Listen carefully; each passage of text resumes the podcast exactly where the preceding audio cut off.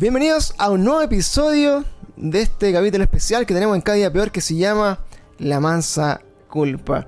Un capítulo que dedicamos especialmente a casos de crimen real o desapariciones y casos extraños que pasan en nuestro país y también algunos obviamente más famosos que podemos encontrarnos eh, alrededor del mundo. Hoy día con la Monse como siempre. ¿Cómo estás Monse? Tanto tiempo. Muy bien, muy muy bien. Vamos a estar en mood así como Carlos Pinto el día de hoy. Una cosa más Nos extraña. falta un poquito de, de humo. Claro, vamos a estar como en... Vamos a estar como ahí. tirando un poquito de... vamos a tirar un poquito de humo. Un poquito de ambiente acá. Y nada, así a presagiar que vamos a terminar hablando de estos casos porque nos gustan mucho. Lamentablemente para nosotros... Eh, requieren igual como harta, harta cabeza, ¿no? Harta investigación, eh, ser un poco mateos con estos temas porque eh, acá estamos manejando 100% casos eh, reales, con evidencia real y con historias, testimonios también.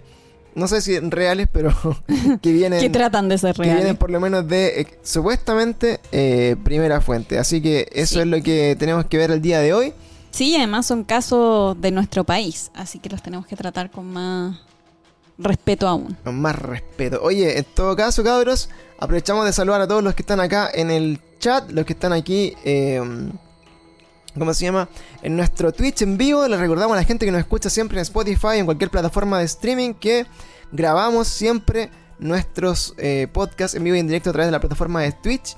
Y pueden interaccionar, interaccionar, interactuar con nosotros, mandarnos sus comentarios, sus opiniones respecto a los casos que dis- discutimos. Y también lo tiramos después a YouTube para que puedan ver esto que en Twitch en un ratito se borra. Así que en todas las plataformas no hay excusa para perderse un capítulo de cada día peor. Así que vamos a estar conversando de este caso. Eh, bueno, partiendo con este caso, al igual que muchos otros que se han dado en nuestro país de desapariciones, de, personas que se extravían en situaciones misteriosas y que lamentablemente en la mayoría de los casos lamentamos que aparezcan muertas. ¿Es así o no es así? Eh, sí, por las investigaciones que hemos hecho de la recopilación de casos en Chile, la mayoría eh, sigue desaparecido por mucho tiempo sin que se encuentre el cuerpo ni haya eh, como ninguna teoría sobre lo que le pasó a la persona y la policía acá valiendo un poquito Vean. callampa, ¿sí? Eh, o si no aparecen muertos, lamentablemente. Claro. Acá, bueno, de la gente que nos puede escuchar eh, en otro país, quizás, no muy familiar con el con cómo funcionan acá la- las investigaciones a nivel local, acá en Chile. eh, yo no sabría decir si es que en verdad en Argentina, en Perú, en Brasil esto va un poco mejor. Quizás estoy un poco sesgado con la visión que me da CSI o que me, o que me, o que me da, no sé, po, Scotland Yard. Claro, Hollywood ahí con, con la investigación, los crímenes y cómo debería ser un real, un true detective, ¿o no? Eh, pero sí, eh, hemos visto muchos documentales sobre asesinos en serie y, y crímenes y casos que se han resuelto después de investigaciones. Y nos da la impresión muy sumeramente, y lo digo con mucha responsabilidad, que, que acá no se abordan muy bien estos casos. Tengo, tengo la sensación de que de repente, no sé si no hay muchos recursos, no sé si la, Mu- la no hay policía, mucha preparación. si la policía, tampoco. claro, no está tan preparada como para abordar estos casos. Eh, no sabría decir que, que no sé, hay, hay factores que pueden determinar de que una desaparición acá en Chile en el corto tiempo, así como en un muy po- poco rato, se puede definir como que ya es lamentar una muerte, ¿cierto? Eh, lo hemos visto anteriormente, en este último año, el caso de, de Amber, que fue hace poco, Sí, hace poquito. una chica que, que también sal- eh, salió a, reunir- a reunirse con supuestamente un, un novio. Pero todo eso era mentira. Claro, la, la dieron por desaparecida y finalmente apareció eh, muerta con el culpable prófugo. Eh, parten estos casos así, lamentablemente. Eh, el caso de Fernanda Maciel también. Que como que les toma mucho encontrar como lo- los responsables de, de- de estos casos. Obviamente, cuando alguien da a una persona pa- por desaparecido, ¿cierto? Eh, es súper difícil eh, pensar que realmente se perdió como se pierde en Estados Unidos y que andaban en el bosque, andaban así en el desierto y después lo fuimos a encontrar. Pues, o sea, por lo general, si no sabemos una persona acá en Chile es porque murió y, hay que averiguar por qué. Entonces, es, poco, es poco probable que un, caso de desaparición termine efectivamente eh, en que, oh, lo encontramos vagando por el bosque y pobrecito, ¿cachai? Así que hay, hay cosas eh, que como que traspasan un poco a las posibilidades que nos da como la, la realidad. Sí, y aquí en general en Chile como que en todos los casos de desapariciones dan teorías muy como banales eh, y tratan de cerrar el caso y que pase piola y nadie hable más de, de, las desapariciones. Pues finalmente, eh, como nos dice acá también nuestra amiga Scart, eh, son las familias las que tienen que estar hinchando, hinchando, hinchando para que reabran los casos. Sí, eso es verdad. bueno, no sé, volviendo a lo anterior, no sé si eso será una, por, algún tipo de falta de recursos, falta de preparación, pero claro, como que da la sensación de que estos casos no se toman muy en serio muy rápido y eh, finalmente se terminan encontrando como a la fuerza, eh, digamos como con los, con los culpables. De hecho, sin ir más lejos, también acá los asesinos o las personas que, matan, obviamente no, no, tienen como esta psicopatía de asesino en serie muchas veces que uno ve en las películas o que ven en los casos de Estados Unidos son eh, asesinatos más fortuitos la mayoría de las veces. Son como crímenes pasionales, eh, venganza o accidentes, entre comillas. Y, por lo general las personas que son culpables de esto caen eh, presos por, por cosas, por descuido. Es como que se lo comentó a una persona, oye, maté a una niña, o oye, ¿sabéis que mandé esta cagada? Y alguien lo, alguien lo sapea. Entoncer o lo descubren como al tercer o cuarto caso. O por ejemplo, no sé, me, acuerdo en el caso del profesor Nivaldo, que, lamentablemente apareció ahí casi que descuartizado en, el mar. Eh, la, pareja que había sido la, principal sospechosa eh, había ocupado las tarjetas, creo. Sí, pues entonces son cosas que caen de cajón y, y la policía como que nos sigue investigando, pues como... Muy decepcionante. Sí, pues tenemos casos que vamos a comentar, eh, obviamente después en, capítulos posteriores, probablemente como el caso que nos comentan acá, el caso de, de Jones, eh, desaparecido por mucho tiempo, después una investigación infinita con muchos temas políticos también de por medio, el, el caso del niño Anfrums, eh, también tenemos casos más actuales, por ejemplo, la desaparición del Cangri. También. que, que se perdió por allá en el norte. Eh, el otro, ¿cómo se llama el otro? El, que también andaba en el norte que, que se perdió ahí en San Pedro de Atacama. El Kurt, Martinson. El caso de Kurt Martinson. Bueno, personas que lamentablemente desaparecen y que para nuestro nuestra conciencia es que están muertos lamentablemente y, y, solamente y ahí queda o sea encuentran el cuerpo y no hacen mayores investigaciones de qué fue quién es el asesino claro como que se eh, quedan tranquilos con eso, encontramos el cuerpo, listo, y cierran. Pero eso no, no es el final. claro, o sea, de ahí también, por ejemplo, en el, caso de, del cangre, que sin ir más lejos, eh, una vez que se pierde y encuentran el cuerpo y todo, no me quedó claro que ese, que ese caso pasó? Mm. Haya, haya terminado, por ejemplo, en que en que hubo un culpable. Me acuerdo que había unos bolivianos y, así como estaban siendo interrogados, pero no, no, no, me quedó claro si se cerró o no ese caso. Oye, prestamos ahora a la gente que está en el chat con nosotros el día de hoy. Acá se acaba de unir nuestro amigo Deadly McFly. Estamos grabando en vivo y en directo nuestro podcast. Amigo, eh, bienvenido. Todas las personas que siempre nos apoyan, por ejemplo, nuestro amigo Agus, eh, Alice in the Internet, nuestra amiga Gataudia, eh, Eduardo Lyon, todos los caros Rod B26, Sadros, Scar, Melchief, todos ustedes, amiguitos, muchas gracias por acompañarnos como siempre. Eh, lo aprovechamos de salvar acá en vivo y en directo en nuestro podcast. Así que, bueno, sin ir más lejos, eh, ¿qué pasa con el caso de Tomás Bravo? Un caso reciente, hoy día es 20 de febrero, un caso que se da a conocer el día 18 de febrero, o sea, hace dos días nomás. Eh, ustedes saben que cuando se reporta una desaparición, las primeras 48 horas, eh, las 24 horas incluso, son, cruciales. Son cruciales para tratar de buscar alguna pista, tratar de buscar algún eh, rastro de estas personas que, se extravían. y que ya mientras más tiempo pase desde que desapareció, es mucho más difícil, obviamente, que esa persona se mantenga con vida, a menos que eh, haya sido raptada o, privada de libertad en algún lugar y que esté desaparecida por, terceras personas, ¿cierto? Si accidental, 48 horas. Y claro. Es, muy, es muy difícil. sobre todo con un niño chico, una guagua. Sí, pues. Entonces, bueno, este niño, eh, que se llama Tomás Bravo, y este pequeño niño de 3 años, eh, desaparece ya el, 18 de eh, febrero, ya en la región de Bio Bio, en un lugar que se llama Leu, ¿ya? Y la última persona que lo vio con vida fue su tío abuelo Jorge Vargas, ¿ya? Acá, bueno, tío abuelo es el, hermano de la, de la, abuela, ¿verdad? Sí. El hermano, el hermano de la abuela, ¿ya? Entonces, eh, lo que nos cuenta la historia, los relatos acá que vamos a encontrar en, en, las noticias, en internet y todo, es que eh, este tío abuelo, este Levo, es un sector muy rural, es un, sector donde hay mucho campo, hay pocas casitas cerca, el, lugar en específico por donde eh, esta familia vive es un lugar, bueno, aparte de lo más, de lo más rural que es, eh, muy, muy, muy pequeño, ¿ya? Entonces, toda la gente obviamente por ahí se conoce, toda la gente por ahí más o menos sabe, eh, conocen, no sé, pues, a los hijos, a los primos, conocen las rutinas, entonces eh, hace más, más difícil pensar de que alguien por ahí podría llegar a perderse así como de, la nada, ¿cierto?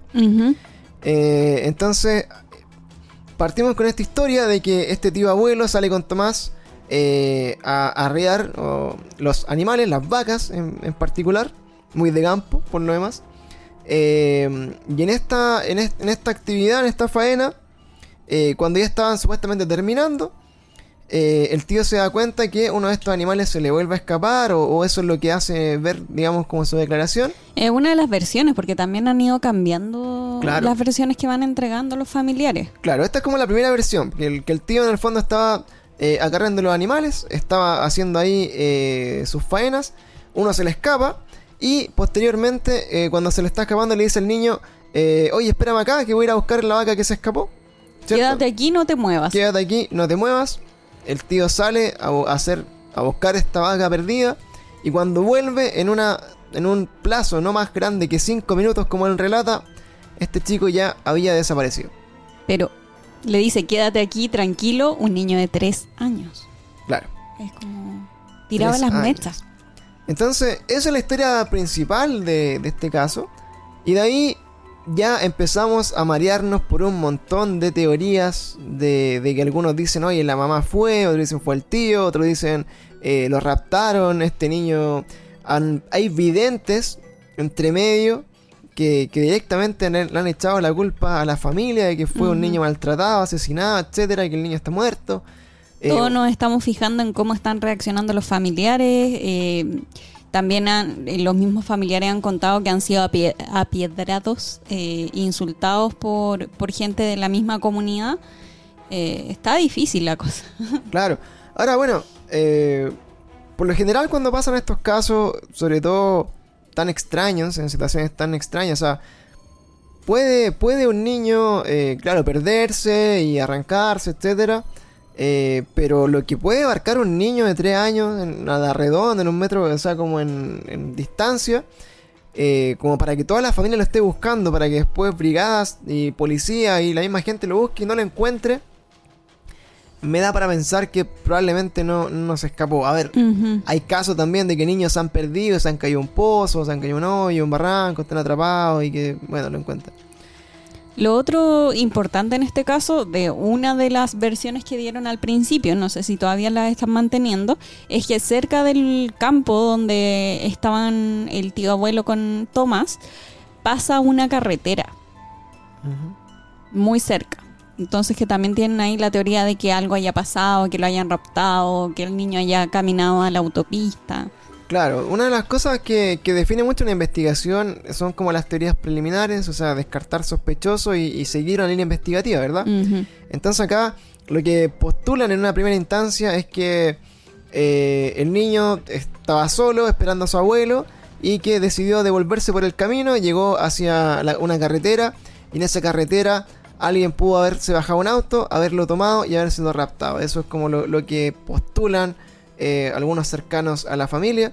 Otras personas creen directamente, entre ellos el padre de, de Tomás, que, si bien no vivía con él y, estaba, digamos, distanciado de, la madre de, Tomás, eh, hace una, una, especie como de, acusación diciendo que, que, algo tiene que ver, así como el, tío en esto, y le pregunta directamente así, oye, ¿dónde está? ¿Dónde lo dejaste? ¿Qué hiciste con él? Entonces, de ahí también se arman estas teorías como esta, estos prejuicios quizás sin mucha evidencia de que fue el tío eh, que lo mató, que abusaba de él, que es un pedófilo, etcétera, y la gente también eh, ha tomado rencillas contra la familia, ¿ya? Y eh, en, ese, en esas rencillas han ido a pedirle la casa, como contaba la Monse, han ido ahí directamente a tratar de tomar la justicia por su mano. Entonces, vamos un poco ordenando este caso. Esto es más o menos un resumen de lo, de lo que ha pasado. Hasta el día de hoy se sigue buscando sin mucha esperanza. El, el Leu, en la región del Biobío, es una zona eh, que incluso por estar en verano eh, llueve mucho, ¿cierto? Es una, zona muy húmeda, eh, no es muy probable que un niño de 3 años sobreviva más de una noche solo a la intemperie con lluvia, ¿verdad? Entonces de ahí es de donde van a salir un poco las teorías que, vamos a estar acá investigando. Entonces bueno, tenemos entonces que desde que desapareció y fue avisado, digamos, a, las autoridades, a carabineros en este caso, a la policía de investigaciones, bomberos, rescatistas, todas las personas que eh, se pueden hacer parte de una búsqueda, ¿ya? Eh, han estado incansablemente bordeando esta zona eh, con muchas, muchas personas, viendo la posibilidad de que este niño efectivamente esté extraviado por ahí, que se haya podido caer a un barranco, de que se haya, no sé, lastimado, de que esté por ahí en algún agujero, alguna cosa por el estilo. Pero también en el, transcurso de esta investigación desde las primeras horas, eh, también empezaron a darse cuenta que había demasiada gente interviniendo una zona que probablemente puede ser una, entre comillas, escena, del, crimen. Sí, están contaminando todo. Entonces, cuando ustedes piensan esto, hay videos, por ejemplo, de la investigación en las que se muestran que las personas eh, que están, digamos, ayudando, ¿verdad? Eh, a la investigación, están directamente entrando así como de la PDI, como de a 5, 6, 7 personas a la casa. ¿Cierto? Entonces cuando, cuando uno ve esta escena dice así como, oye, si hay algo de evidencia dentro de esa casa, lo más probable es ya que... se perdió. Es que claro, que no, no encuentren mucho en, en, esa casa, ¿verdad? Entonces, eh, de ahí nos da un poco como para... Para, ¿cómo se llama? Para pensar de... Eh, puta, estamos haciendo bien las cosas acá en Chile respecto a, lo, a, lo, a lo que tiene que ver con lo investigativo propiamente tal. Entonces, bueno, hay mucha gente involucrada en esta búsqueda y posteriormente lo que se decía hacer es limitar esta, estas cuadrillas de búsqueda solamente a personal capacitado, solamente personal policial, para empezar a disminuir, digamos, la contaminación de estas posibles escenas de algún crimen o de algún tipo de, de situación para tratar de mantenerlo lo, más, limpio posible. Porque en un principio dieron como un llamado a que todas las personas que quisieran colaborar fueran eh, a apoyar la búsqueda. Claro. Entonces... Entonces, claro, incluso nosotros hemos visto en varios casos, no, no sería único, por ejemplo, casos en los que los mismos asesinos se hacen parte de estas cuadrillas de búsqueda y, ayudan a buscar a los... Es lo más común. A los desaparecidos y salen incluso dando entrevistas en la radio, en la tele, sí, pucha, qué pena por cómo está, cómo desapareció y los, ojalá lo encontremos. Y eso se ve mucho, aunque suene muy, muy perturbador, es una realidad también. Y eso es lo que ha estado eh, pasando. Entonces, bueno, dice, los trabajos que hasta el día de hoy han, han, continuado, han estado buscando acá... Eh, con todas las herramientas que tiene disponible la policía, con perros, con rastreadores especializados, con, drones, con bomberos, con drones. Esta es una zona muy boscosa, una zona que eh, lamentablemente tiene eh, muchos kilómetros de, de, ¿cómo se llama? Abarca muchos, muchos, muchos kilómetros y también es una zona de muy difícil acceso, ya, porque está lleno de árboles, ustedes saben, es campo, una zona rural, ¿cierto? Y esto también dificulta un poco la búsqueda, más encima con las inclemencias del tiempo. Recordemos que es una zona lluviosa muy, muy compleja, ¿verdad? Entonces, estamos en este contexto buscando a este chico. Y nos empezamos a topar entonces con declaraciones también cruzadas, ¿verdad? Que esto es lo que hace más interesante el caso. Como lo decía nuestro amigo acá, eh, Deadly McFly, dice, ¿no les parece extraña la actitud de la familia? Es que en todos los casos de desaparición de niños uno empieza a fijarse en cómo eh, reacciona la familia y cómo esperaría uno que reaccionaran los papás de un niño desaparecido. Con lo que pasó con Madeleine McCann, lo que pasó con el caso de Paulette, como que toda la gente se centra en ver cómo están ellos. Eh, lo que sí llama la atención es el ataque continuo entre los familiares Claro. y como poniéndole más énfasis en eso, como en las relaciones entre ellos, que en la búsqueda del niño en sí. O sea, si, si a ti se te pierde un hijo, me da lo mismo con quién estoy peleado, porque la idea es encontrarlo. Claro. Esa es la prioridad. O sea, claro, o sea, tú te imagináis que una familia normal, dentro de todo, no sé, da, da lo mismo, vamos todos a buscar a- al niño, pero acá empiezan declaraciones cruzadas que son bien fuertes. O sea, el papá dice directamente, eh, oye, el tío salía a hacer su pega curado, ¿cachai? Así, ría, la onda, el, el- el tío alcohólico, weón, ¿cómo lo dejáis cuidar a este niño que, que se perdió porque el tío estaba curado haciendo su pega, ¿cachai? Entonces... De eh, partida ya. Empezáis con declaraciones de ese tipo, después también el papá le dice, eh, le dice a la televisión que desconfía de su madre, porque la madre al parecer eh, maltrataba a este pobre niño, ¿cachai? Entonces después la mamá sale también en- dentro de su dentro de, de su defensa a decir, eh, oye, ¿qué me venía tú a, a juzgar, papito corazón? Que, que no veía a tu hijo hace como seis meses y más encima no le has pagado la pensión, entonces con qué cara venía a hablar acá de, de amor y cuidado sobre este niño del que no tenía idea, ¿cachai? Entonces la prensa se empieza a, se- a- a preocupar, eh, se, se empiezan así como a, a centrar mucho como en, lo- en los conflictos eh, Internos de ellos. Claro, como más mediático, o sea, le- ven un poco más como la, la teleserie misma que, que se está armando en este caso, ¿por cierto?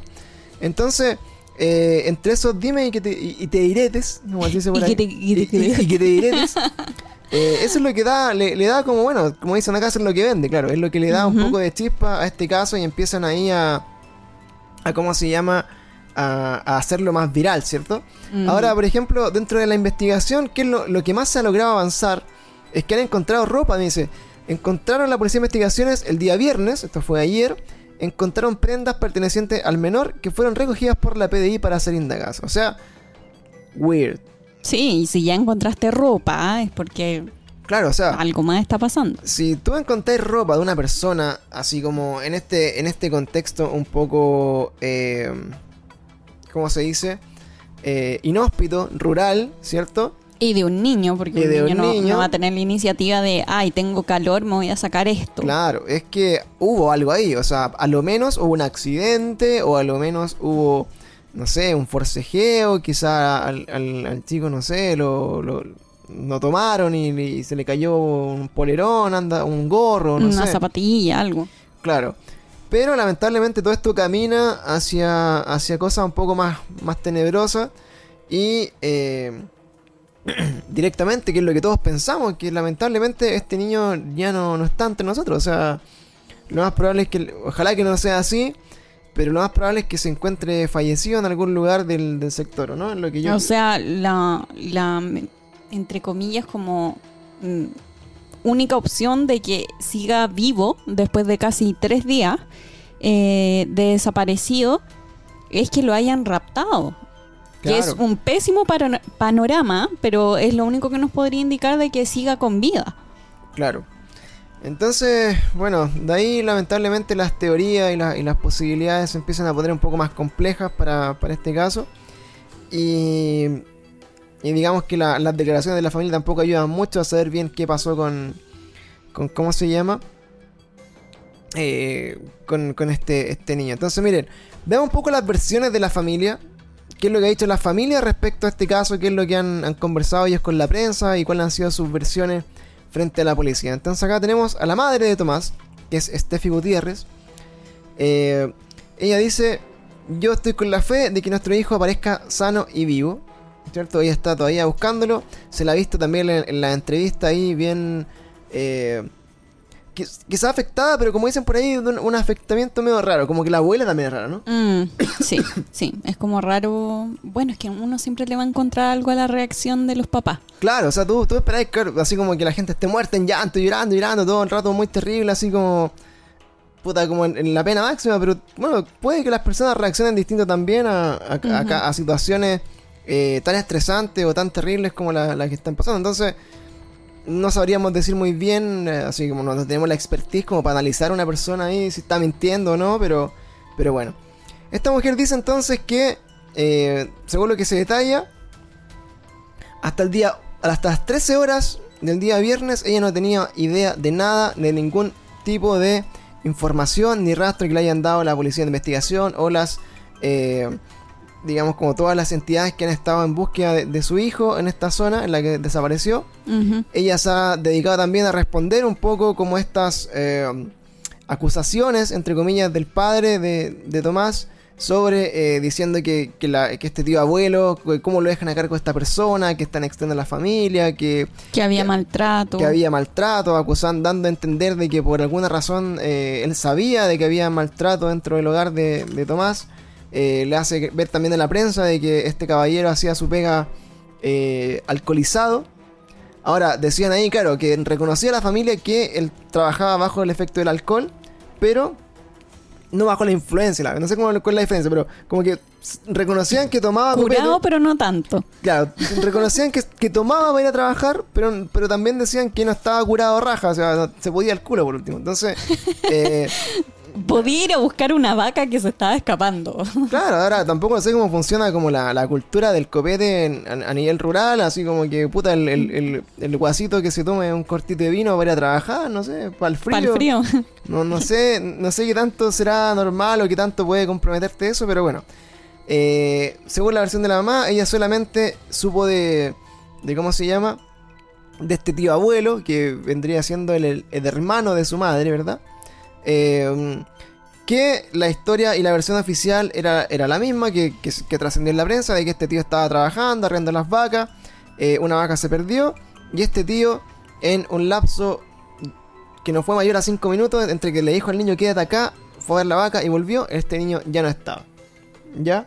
Esa es la línea de tiempo que se está investigando, según ella, eh, o lo que dicen también algunas personas que han declarado, encuentran demasiado, el, o sea, muy corto el periodo de tiempo como para decir así como, oye, se te perdió el Sí, cabro chico en. 5 minutos. O sea, eso es imposible. Está raro. Claro, acá teorías que dice acá la gente que está en el chat, dice se lo comieron las vacas. Puede ser, no sé. Ay, no. vacas, vacas eh, carnívoras. ¿Qué dice el padre? Bueno, padre que ya también fue catalogado como de papito corazón. Dirá como si usted no sabe lo que es un papito corazón. es que bueno, eh, le tiró toda esta, esta descarga a la familia, acusó al, al tío abuelo de ser curado, de estar a cargo de su hijo y demás, encima maltrato y dejó por ahí entrever algunos, algunos dichos. Y la respuesta de la madre de Tomás le dijo que venía a opinar vos si hace como 6 o 7 meses que no veía a tu hijo y más encima no pagáis la pensión. así que dentro de eso no sabemos bien la- así como ya para qué lado a quién creerle. O sea, obviamente, claro, cada uno tiene sus faltas, cada uno puede opinar lo que quiera, pero ¿qué tanta validez tendría la, digamos, como la, la opinión de una persona que ha estado alejado tanto de la familia los últimos meses, ¿cierto? O sea. Pero el papá. será muy el papá, algo quizás tenga en conocimiento, pero tampoco e- era una persona muy allegada a este núcleo familiar como para de repente tirarse una declaración así como, oye, este cabrón chico le pegaban. O sea, Mm. si sería el papá, no, no le permitió eso, creo yo, no sé. Sí, pues si sabes de una situación de, de maltrato a tu hijo en una casa, haces algo al respecto y, y no ahora que se pierde empiezas a, a sacar todo en cara. po. Claro, Raro. Es, es por lo por lo menos, eh, no sé, balsudo, ¿no creo yo. Como un poco, un poco extraño, ¿no?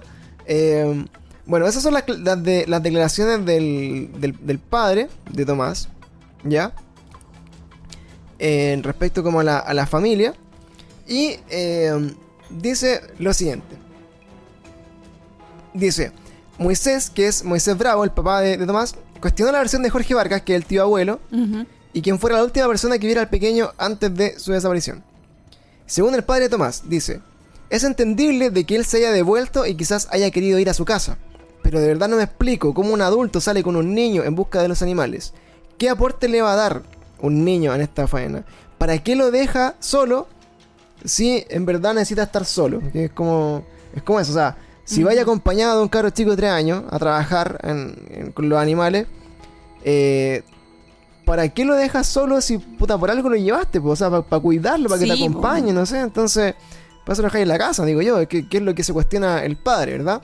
Dice, asimismo, y con evidente molestia también cuestionó lo comunicado por eh, Jorge Vargas respecto al tiempo en el que perdió de vista al pequeño, señalando que son solo 7 o 5 minutos los que dice él. No sé cómo en tan poco tiempo eh, pudo darse cuenta. ¿Acaso estaba mirando la hora? ¿Tenía un cronómetro? De verdad no sé, no me lo explico. Ahora, estas declaraciones también dejan harto que desear de las personas. O sea, puta, uno, claro, tiene una noción del tiempo. Cuando uno dice, oye, puta, fueron cinco minutos, lo decía en, sentido figurado, o sea... Así como fue un, fue un rato, ¿cachai? Pueden haber sido 10 minutos, pueden haber sido, no sé, quizás no más de 15. Un rato entre que tú vas y volví y de repente tratáis como de ver qué, qué pasó, digo yo. Entonces, bueno, eh, es complejo igual eh, analizar como las palabras, sobre todo eh, viniendo como de, tantos lados distintos. O sea, la, sensación que me queda de, este caso como tan particular es que, es que cada, cada miembro de la familia, cercano o, lejano al, núcleo de, Tomás, que el, niño desapareció, tiene su propia versión de lo hecho, creo, ¿no? ¿O no? Sí, no, y entre que dan una cuña y a la siguiente empiezan a cambiar la, lo, las versiones. Claro, entonces, eso tampoco suma mucho a la, investigación, del hecho de que estén como tratando de quedar bien. Por ahí se acusa que, claro, las declaraciones del papá son para que él quede bien, como un papá responsable, mm. frente al mundo, a las cámaras. Pero lo que dice la familia es que eh, no son tan así. Bueno. Y además el papá había dado otro dato, así como en esto de que le sacaba en cara al tío abuelo que había perdido al niño. Había dicho en alguna cuña, al, creo que un matinal, de que el tío abuelo había ido a donde un a verse el tarot ah. en justo cuando el niño se perdió. Pero fue según el papá según el papá que no, no confiamos mucho en sus versiones él indicaba en esa cuña que el tío abuelo fue a verse el tarot antes de dar aviso a carabineros de que el niño estaba perdido. Claro eso también ha, causado como harta, harta molestia dentro de, las personas que han seguido un poco la investigación de, esta, de esta acusación de que el tío abuelo, antes de avisar a carabineros, antes de dar, darle a conocer a la gente que, el niño estaba perdido, fue donde una tarotista. A, preguntar, a, qué puede ir a una tarotista? A preguntarle, weón, ¿dónde está? No sé, a preguntarle, oye, ¿me van a pillar si, si yo lo maté? No sé. No, no creo, o sea, eh, esto es un hecho, eh, está comprobado de que él fue efectivamente a, visitar una, una bruja o algo así, o la persona... Medium tarotista. Una persona que ve el tarot, o sea, e, eso es evidente. ¿Qué dice la otra parte? ¿Qué dice la, familia, la mamá y, los más cercanos al tío abuelo? Dicen directamente que eh, más que haber ido antes de la policía, el, el, tío estuvo mucho rato buscando a Tomás en la zona, que estuvo ahí, que llegó más gente y una vez que llegó más gente, él dejó las faenas de, búsqueda y fue al tarot. ¿Ya? Eh, como que no, fue inmediato, o sea, no es como que se perdió el niño y él fue a verse el tarot para preguntarle a la tarotista dónde estaba, ¿cierto? Sino que estuvo buscando, estuvo ayudando a todas las personas y una vez que terminó de, de, ayudar, eh, finalmente decide, así como dentro de su desesperación, probablemente ir a preguntarle eh, a esta tarotista si es que podía ayudarlo de alguna forma más distinta, no sé, creo yo. Creo yo. Ahora, eh, dice, mira, acá dice un dato que nos manda la chica, dice, hoy día en la, televisión dijeron que entrevistaron a la, tarotista, ya, en, en la, pase, la tarotista? En la tele, ya, y dice acá, eh, la tarotista dice que él llegó cerca de las 12 horas y que fue acompañado por dos personas. Acá, bueno, yo estoy un poco perdido en la línea temporal, así como de los horarios. Pero entiendo que cerca de las 2 de la madrugada se la avisó. Recién se hizo la denuncia en Carabineros a las 2 de la mañana del 18 de febrero. Claro, entonces, según la línea temporal, efectivamente la habría estado buscando este niño que se perdió. No creo que haya estado buscando las vacas a las 10 de la noche. O sea, hay un, hay un lapso de tiempo. Yo creo que cuando tú salías a trabajar en el campo, me imagino que fue o muy temprano en la mañana o en su defecto fue ya como antes de que cayera un poco la noche, ¿cierto? Mm. Entonces, acá lo que, lo que estoy entendiendo en la línea temporal es que estuvieron buscando a este niño mucho, mucho rato durante el día, o bien muy temprano, o muy bien muy, muy eh, de tarde. Pero a las 10 de la noche él se acerca a una tarotista a A preguntarle... las 12, a las 12. A las 12 de la noche se acerca a una, a una tarotista a preguntar dónde está el niño, que fue a eso, digamos. Y a las 2 de la mañana recién se reporta a carabineros que el niño está perdido. No tiene... En- Entonces, eso, eso no tiene sentido. Me, me- me suena, mira, puedo- podemos verlo de, de dos aristas. Una, una es que dentro de la desesperación de no encontrarlo y no saber qué hacer, y tú decís, puta, ¿qué hago? Ya le voy a preguntar a una persona que, que puede saber por otros medios que dónde está.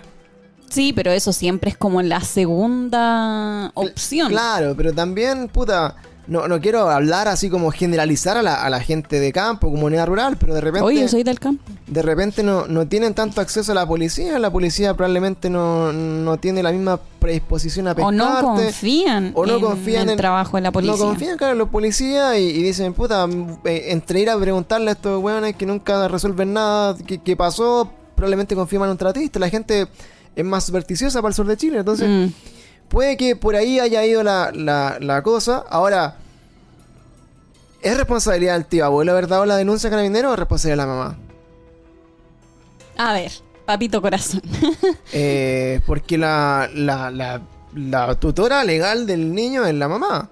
sí. O sea, si se te perdió el cabro chico, tenés que ir tu mamá a los pagos a decir que se te perdió. O sea, el, el tío abuelo puede haber sido el, el, que se le perdió efectivamente y fue el, culpable de que este niño esté desaparecido. Pero quizás no era la responsabilidad de él haber, haber ido a dar la denuncia era era Mm. de la mamá. O sea, ¿por qué la mamá esperó hasta las 2 de la mañana también para dar la, la denuncia a carabinero? Sí, eh, toda la familia.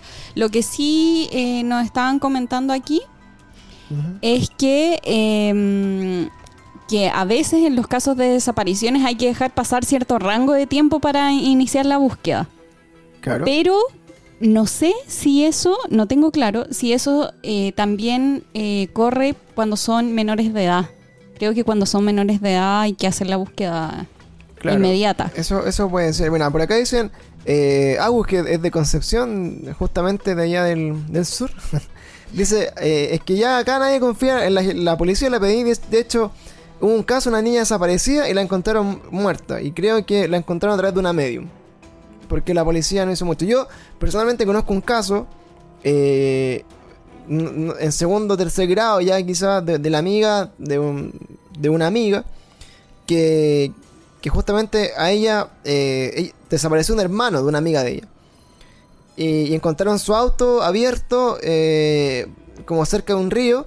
Y ahí las teorías, pues, de que pudo haber sido como un asalto, un asesinato, un suicidio, etcétera Y pasaron y no encontraron ninguna pista, no hubo ninguna investigación, no hubo ningún seguimiento por seis meses. Hasta que encontraron el cuerpo que se lo había llevado al río. Caso sin resolver. No, se supo nada. La, obviamente después de seis meses un cuerpo que estuvo en el agua no es lo mejor para hacer una autopsia, no tiene mucha evidencia de ADN, genética, nada. La investigación no condujo a nada.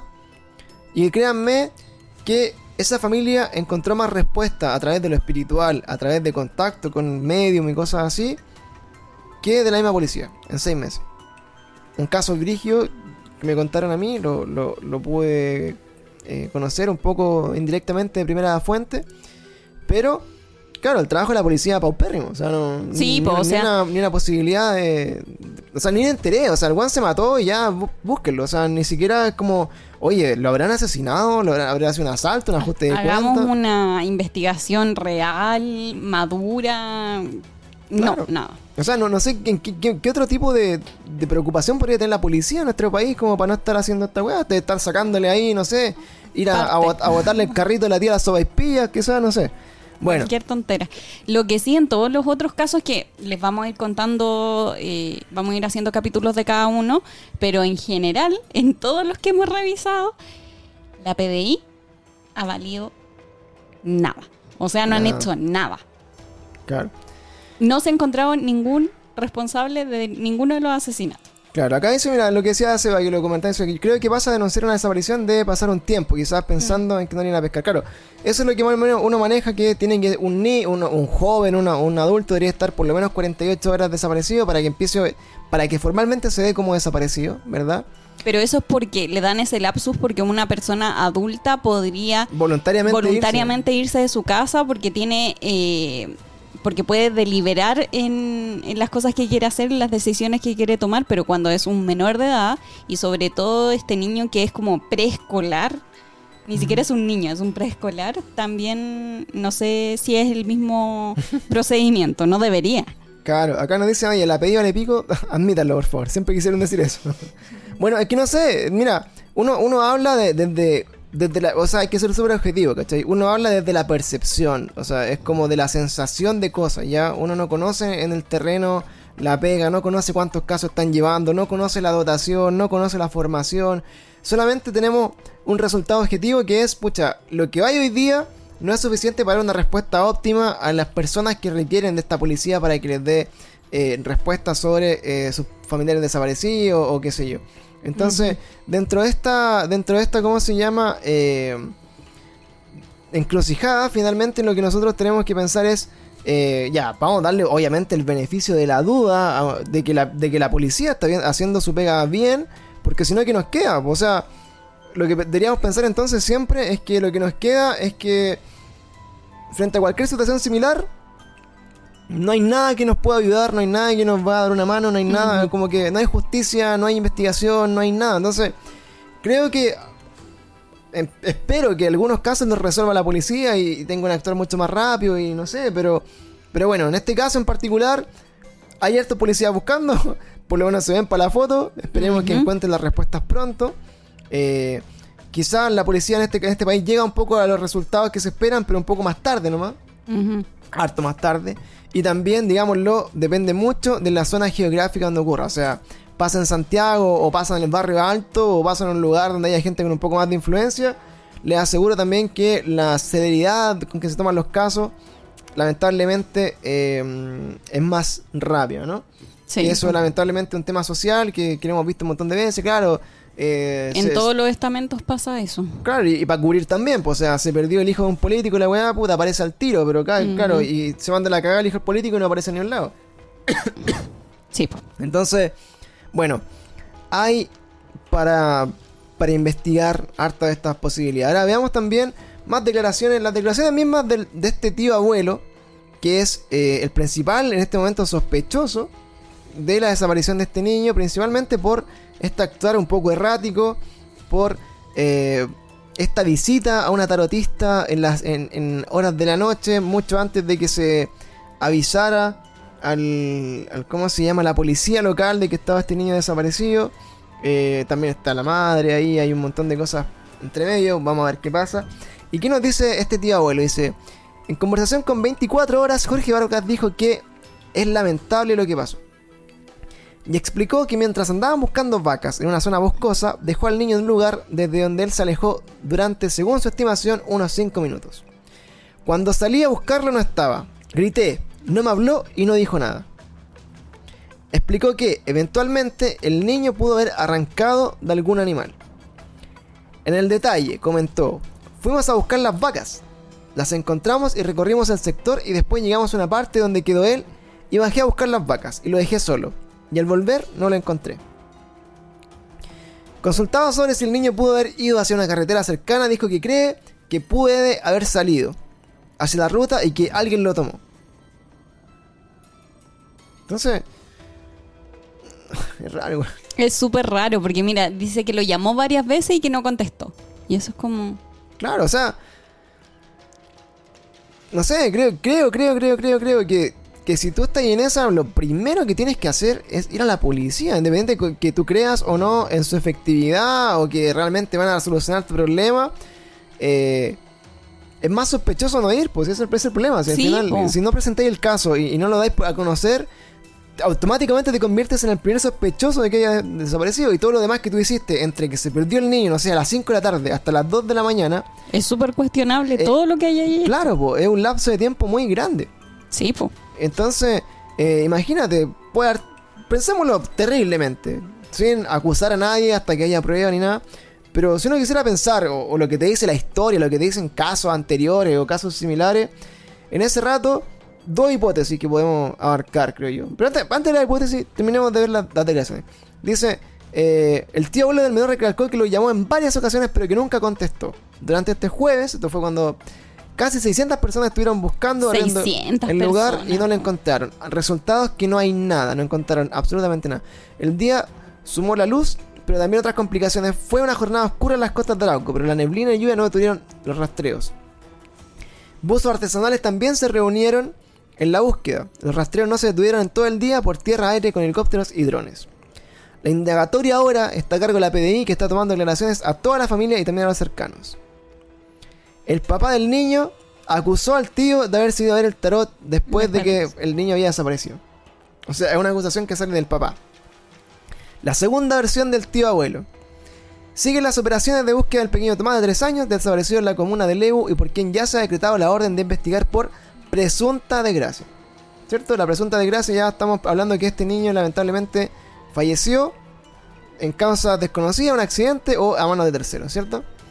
Eh, están las mismas versiones de Jorge Vargas, que dice que es lamentable lo que pasó, que lo buscó, eh, vuelve a reforzar un poco como la, la, primera, la primera hipótesis.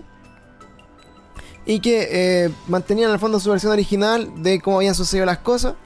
¿Ya? Y de esto ya nos vamos a todo lo que es la búsqueda actual.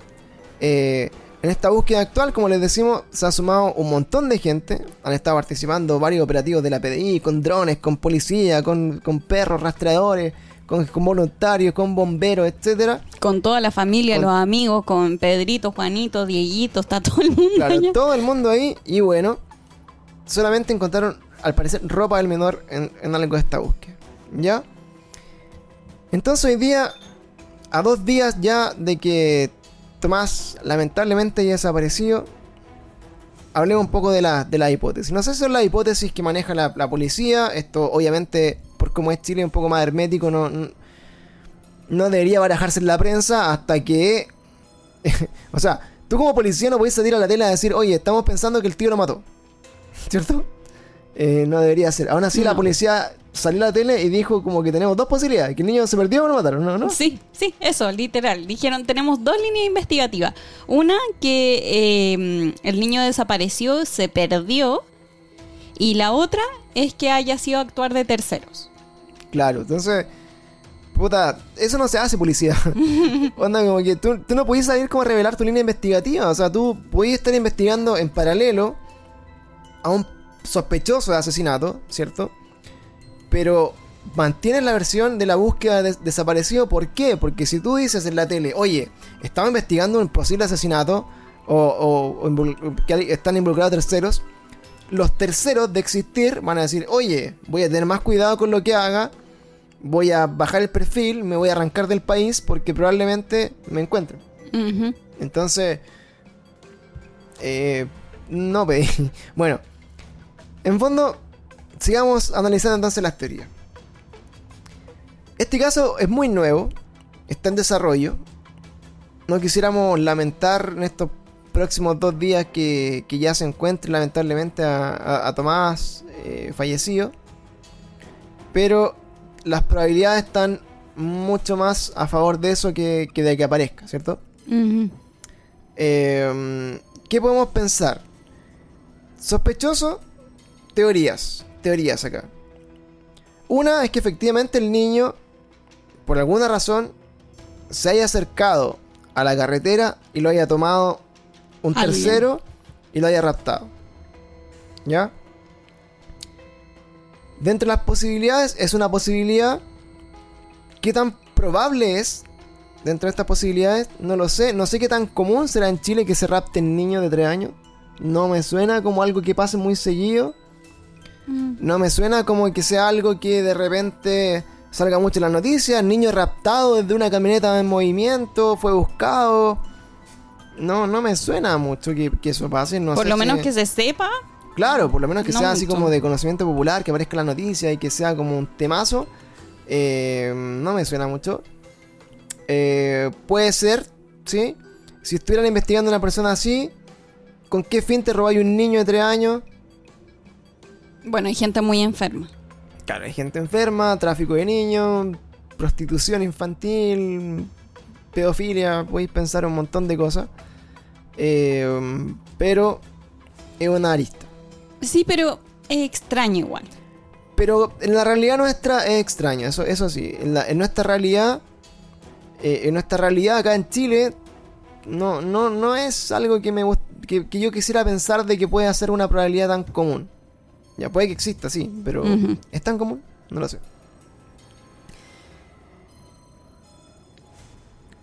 Segunda hipótesis. ¿Cómo estás, amigo Di Sánchez? Saludos al chat ahí de Twitch. Segunda hipótesis. El tío fue, tío abuelo fue. Dentro de esta hipótesis hay dos po- posibilidades también. Una que haya sido una muerte accidental Y que lo taparon. y que lo taparon como familia, que eso hablaría un poco de, eh, de la extraña forma de enfrentar la familia a la prensa y los casos. Y Cierto. que ha pasado. Otras familias que se ponen de acuerdo cuando accidentalmente fallece algún niño. Claro. Puede ser que en, este, en esta faena, como dice el papá, eh, puede que este caballero ya estaba un poco privado de sus sentidos por el alcohol, que es una realidad. Puede que arreando vacas, ustedes cachando que arrear vacas, o sea, si van, una vaca le pasa por arriba a un niño, igual, eh, no igual podría ser una, una causa de muerte, por ejemplo. Eh, Ponga- Pongamos en la situación de que fue un accidente, que el niño se cayó, se pegó en la cabeza, le pegó una vaca, se cayó un hoyo, lo que haya sido lo que pasó. Y obviamente este, este familiar entró en pánico, se lo comentó a la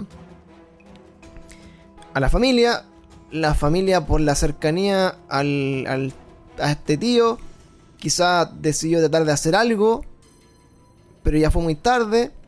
Después se vieron con el cuerpo del niño, todos juntos, y finalmente decidieron ocultarlo.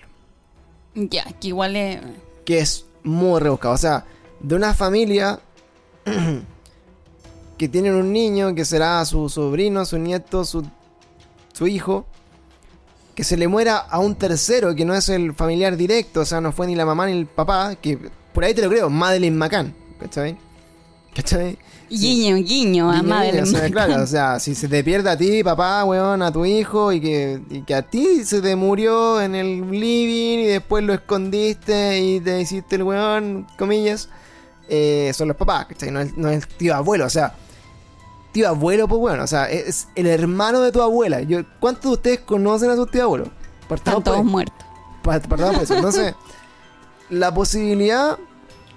eh, si- la posibilidad, claro, como que hayan tenido un accidente, puede ser.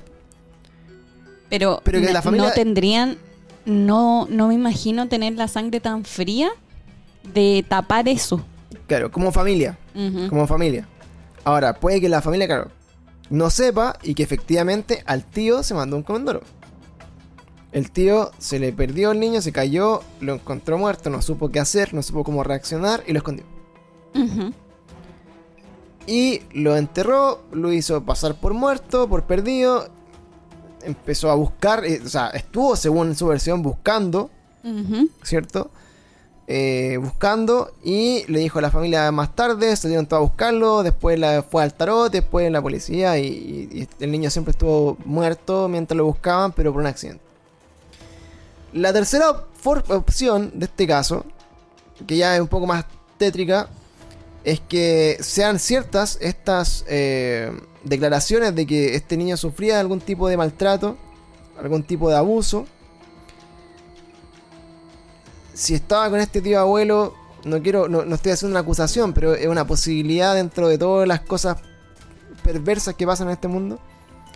Que el tío abuelo haya sido su abusador, que dentro de los abusos y la- el maltrato que hacía, lamentablemente, eh, accidental o no accidentalmente, terminó matando a este niño y ocultó nomás. Y hacemos toda la vuelta que, Y, y- que y- hablamos. y terminamos en el mismo en el mismo caso de esconder el cuerpo y de, de hacerlo pasar como desaparecido que lo buscaron. Si yo tuviera que investigar esto, las horas y, lo- y la, y- y la línea temporal es crucial para saber qué pasó entre que se perdió el niño y que se declaró la, per- la desaparición en Carabineros. Creo que en eso, en eso está la respuesta. Por otro lado, me es muy sospechoso que vaya al tarot, independiente de la creencia que tenga o, o la... No sé, puede ser muy supersticioso, lo que tú queráis. No sé si mucha gente haría eso No. de ir al tarot. Ahora, que vaya con dos personas es. ¿Habrán estado esas dos personas. eh, ¿Habrán estado esas dos personas involucradas en el, el asesinato o la desaparición de este niño? Porque tres personas no pueden pensar. Espero pensar que tres, tres cabezas pensantes no van a, a decidir que la mejor opción es ir al tarot Claro. como primera, como primera ayuda. Sí, o sea, tengo dos hipótesis también ahí. ¿Habrá sido dentro de la desesperación de, este, de esta persona que se presume culpable llevar a dos personas para que fueran sus testigos? Sí, puede ser. También, ¿no? Hay que tener, hay que tener una, fue la palabra. Desconfiar de todo el mundo. Sí, mejor. Entonces, sería más lógico, ¿no? Voy a ir con dos personas, voy a ir con dos personas a, a esta tarotista a decir que mi versión es que este niño está desaparecido, que estoy muy urgido y, y que en verdad necesito como una respuesta de saber dónde puede estar de ti y que también tú veas que estoy con dos personas que me acompañan, que son mis testigos de que lo estuvimos buscando. ¿Cachai? Entonces también sería una forma, de alguna forma, eh, sería como una, una coartada, ¿cierto? Una coartada Sí. de, de estuve con ellos, ellos me acompañaron, yo soy inocente. ¿Cierto? Pero, como todos dicen ahí, mm, hasta que no hayan pruebas, no hay que hacer acusaciones y no hay que definir culpables, ¿cierto? Pero es por lo bajo sospechoso. Claro. Y eso son las posibilidades. ¿Qué otras posibilidades hay? Que el niño esté desaparecido. Puede ser, ya. Pensando que puede ser que esté desaparecido y que todavía no lo encuentren, o que se desapareció y se caminó 8 kilómetros y el niño está muerto más lejos del área de búsqueda. O se cayó en alguna parte, algún animal lo atacó. Claro, pero cuando decís un animal en el sur, weón, no es como que te vaya a agarrar un oso grizzly, ¿cachai? O un puma, pues, weón. Es como que chucha, que en ese bosque Una vaca. Te pueda una vaca, pero weón, no hay nada más. Entonces, no sé, dentro de la historia. Yo creo, sinceramente, mi, mi, mi sentimiento, por lo poco que he visto de, de este caso, porque es muy nuevo, es que el niño probablemente murió o accidentalmente o murió eh, intencionalmente, pero no estaba desaparecido. Ahora, en ambos casos, haya sido intencional o accidental, escondieron el cuerpo porque pasó mucho rato entre que desapareció hasta que se dio aviso. Y en ese rato se hizo este montaje de la desaparición y la búsqueda para explicar un poco la posibilidad de que este niño no se ha encontrado por ningún lado. ¿Cómo creo yo que este caso se va a ir desentrañando? Van a empezar a investigar más testigos, vamos a empezar a ver eh, probablemente eh, declaraciones de que, hey, vi al tío a tal hora o vi a la mamá a tal hora. Y van a empezar a desarmar un poco las primeras versiones con la, lo que han observado testigos seguramente que van a empezar a poner en duda la línea temporal de cosas que han ido pasando, ¿cierto? Sí, van a empezar a contrarrestar las versiones y se van a dar cuenta de que no era lo que decían. No era lo que decían.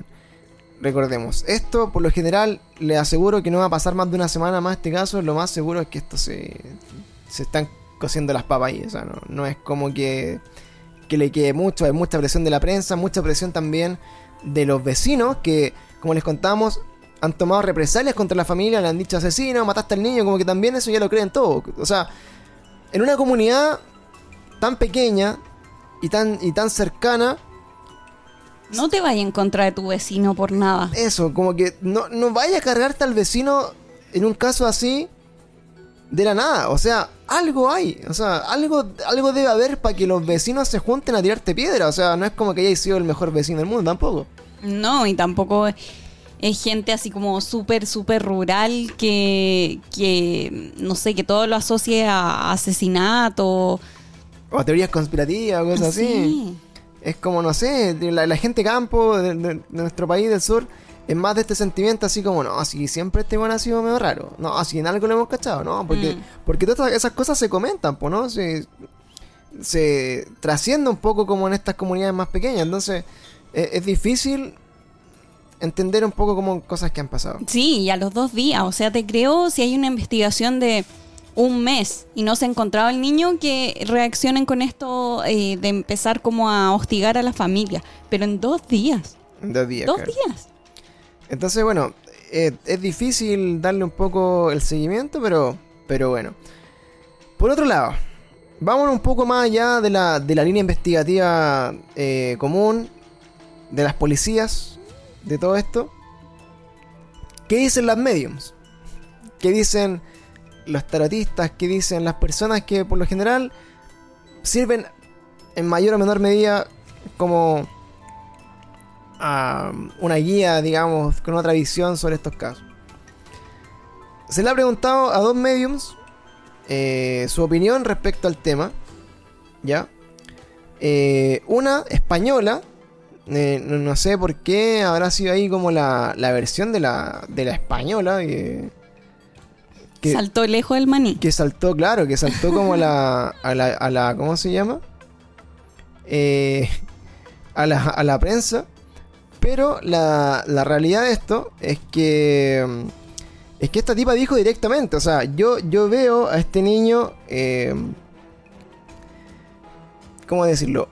Como luchando por sobrevivir, ¿cierto? O sea, como que este niño está en, en una quebrada o está en un lugar como envuelto, eh, ha tenido un problema, creo que podemos rescatarlo, eh, no sé, como que por ahí se hizo como este, este primer acercamiento de esta, de esta vidente de que el niño eh, efectivamente estaba como atrapado. Estaba en un lugar muy pequeño, atrapado, oscuro, herido, y que estaba como luchando por salir de ahí, y, y no lo. pero lo veía vivo, Ya. ¿ya? Esto fue una de las cosas que dijo esta vidente. Pero la otra, la otra vidente, ¿De dónde era? la otra medio que es chilena, no, no sé si es chilena, pero, pero sí ha participado en casos chilenos, eh, dice que eh, directamente acusa a la familia de encubrirlo. Directamente. Directamente. Dice, la aquí dice la siguiente frase. No hay que ser vidente para darse cuenta de que la familia algo escondió. Ya. O sea, 50-50. Claro, o sea, no hay que ser vidente para darse cuenta de lo evidente que es que la familia no está diciendo toda la verdad. Eso fue lo que dijo. Ya. Después al final de este capítulo, cabros, en el after show vamos a revisar toda esa entrevista, vamos a darle una vuelta ahí a las declaraciones para que Ponemos ustedes- los audios y todo. se quedan con nosotros. Aquí la gente de, de Spotify, el podcast, eh, le estamos dando como una reseña, así como bien de las cositas que pasaron.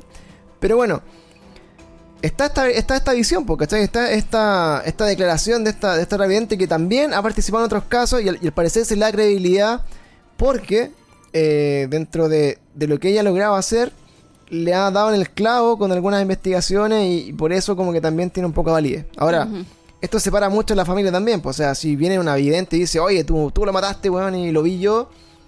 eh, es como bien, bien fuerte igual. Pues, o sea, es una persona que de por sí habla por una visión. Pues, ¿no? no tiene pruebas concretas de, de que son así las cosas. Entonces te deja demasiado expuesto como una versión de eso. Así que tenemos estas dos versiones. De dos videntes distintas. Una que está perdido este chico. Otra que fue la familia.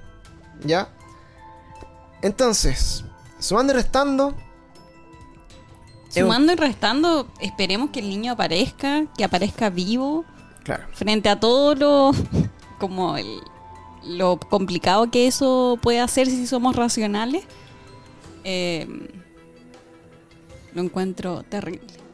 Exacto. O sea, no le voy a decir ojalá que aparezca porque siento en mi corazón que lo más probable es que no lo haga, pero ojalá que haya sido un accidente y ojalá que no haya sido algo más macabro, porque ya el mundo es demasiado macabro de por sí para que sigan pasando estas cosas, menos en nuestro país.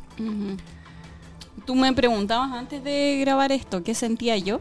Ah, claro, cuando vi ahí la foto del niño. Sinceramente, ¿La Medium 3 qué dice? Voy a hacer la definición ahí de las medium. No, pero esto es como solo por ver las fotos. Siento que ese niño ya no, no está entre nosotros. Mm. Pero solo ustedes saben que lo mío es como bien así de la nada. No tengo no tengo pruebas y sí tengo dudas, pero Es raro, ¿no? no lo sé. Está como difícil ahí, bueno, cacharlo, pero bueno. Son las posibilidades. eh, ojalá que les haya gustado esta nueva forma de hacer de estos capítulos de podcast. Vamos a estar conversando así los casos de estas investigaciones en curso. Vamos a tomar también casos que ya están eh, más antiguos, pero también han sido interesantes de discutir y que todavía no están resueltos. Como Gracias comentamos, Chile. Todavía como- no están resueltos. Gracias a estar en Chile, como comentamos, vamos a hacer una actualización, por ejemplo, del caso de, del Cangri, que fue muy, muy bullado por ser una, una figura pública. La desaparición de Kurt Martinson, que también se des- desapareció. Súper interesante ese desapareció en el, en el norte de Chile. También había un caso adicional, la de Héctor Enrique, que probablemente sea un poco más eh, desconocida para nosotros, pero también eh, sale de estas personas que se pierden en el norte de nuestro país. Y así también casos más conocidos como por ejemplo el de el caso Matú de Jones o el del caso del niño Anfrun, y han habido otros más. ¿ya? Nuestros, tenemos nuestras propias o propios Madeline McCanns aquí en, en Chile. Y vamos a estar conversando harto de eso en nuestro podcast La Mansa Culpa. que Por fin volvió. que ha eh, vuelto y esperamos hacerlo más, más este año. Así que para la gente de Spotify, para la gente que nos escucha en streaming, nos despedimos de este capítulo para ustedes. Muchas gracias por acompañarnos. Para todos los que se quedan en Twitch, los invitamos entonces al after show, a la discusión, a ver contenido, a ver un poco de video, reacciones, a ver qué pasa con este caso. Y los, eh, los agradecemos a todos por acompañarnos entonces en esta grabación. Y volvemos al modo Twitch entonces, amiguitos, para ustedes. Y en Spotify nos despedimos hasta un próximo capítulo de La Mansa Culpa. Así Muchas gracias. muchas gracias, cabros. Nos vemos. Chau, chau.